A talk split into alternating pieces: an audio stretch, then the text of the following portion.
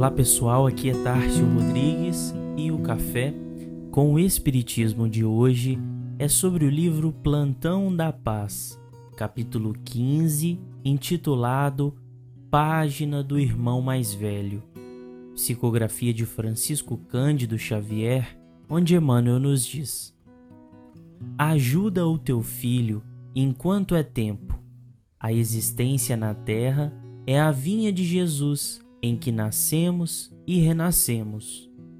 Quantos ouvidam seus filhos a pretexto de auxílio ao próximo e acabam por fardos pesados a toda gente?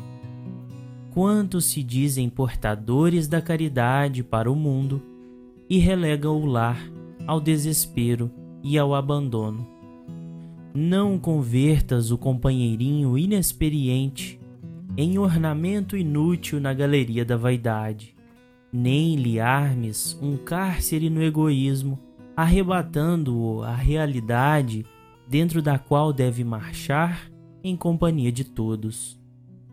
Dá-lhe sempre que possível a bênção dos recursos acadêmicos. Mas antes disso, abre-lhe os tesouros da alma para que não se iluda com as fantasias da inteligência quando procura agir sem Deus. Ensina-lhe a lição do trabalho, preparando-o simultaneamente na arte de ser útil, a fim de que não se transforme em alimária inconsciente. Os pais são os ourives da beleza interior, o buril do exemplo e a lâmpada sublime da bondade são os instrumentos de tua obra não imponhas à formação juvenil os ídolos do dinheiro e da força. A bolsa farta, na alma vazia de educação, é roteiro seguro para a morte dos valores espirituais. O poder, sem amor, gera fantoches que a verdade destrói no momento preciso.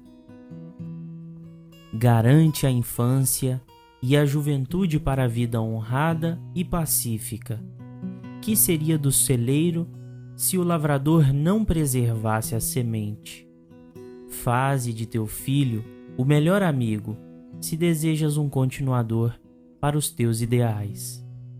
Que será de ti se depois de tua passagem pela vida física não houver um cântico singelo de agradecimento endereçado ao teu espírito por parte daqueles aos quais deve amor. Que recolherás na seara da vida se não plantares o carinho e o respeito, a harmonia e a solidariedade, nem mesmo no pequeno canteiro doméstico. Emmanuel relembra nesta mensagem a importância de nosso lar não a colônia espiritual muito bem descrita por André Luiz, mas o lar que nos serviu de berço e posteriormente aquele que escolhemos e construímos para que nossos filhos pudessem ser recebidos e cultivados dentro do regaço doméstico. A lição vai de encontro com os valores mais essenciais que aprendemos com o Espiritismo.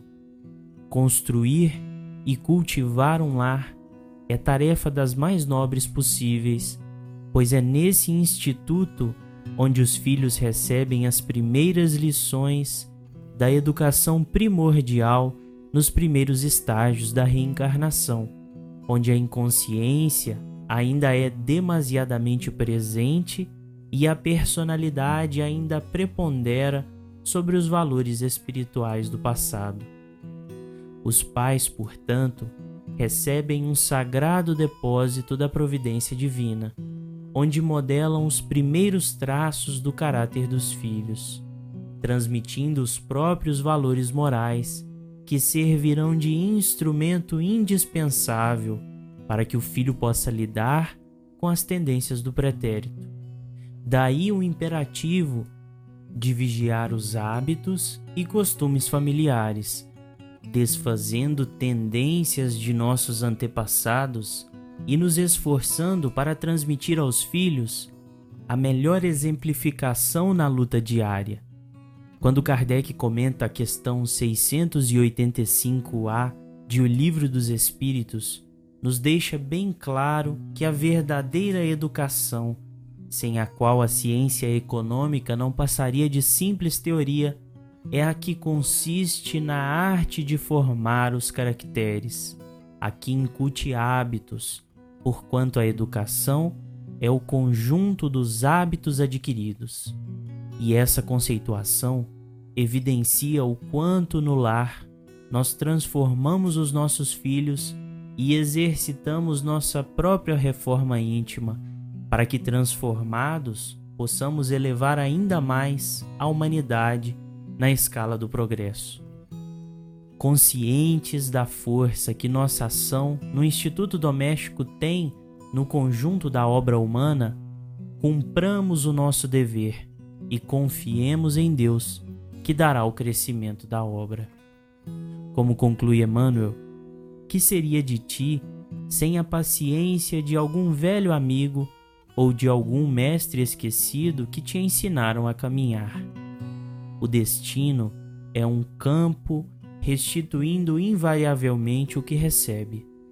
Ama teu filho e faze dele o teu confidente e companheiro e quando puderes, com o teu entendimento e com o teu coração, auxilia-o cada dia, para que não te falte a visão consoladora da noite estrelada na hora do teu repouso, e para que te glorifiques em plena luz no instante luminoso do despertar.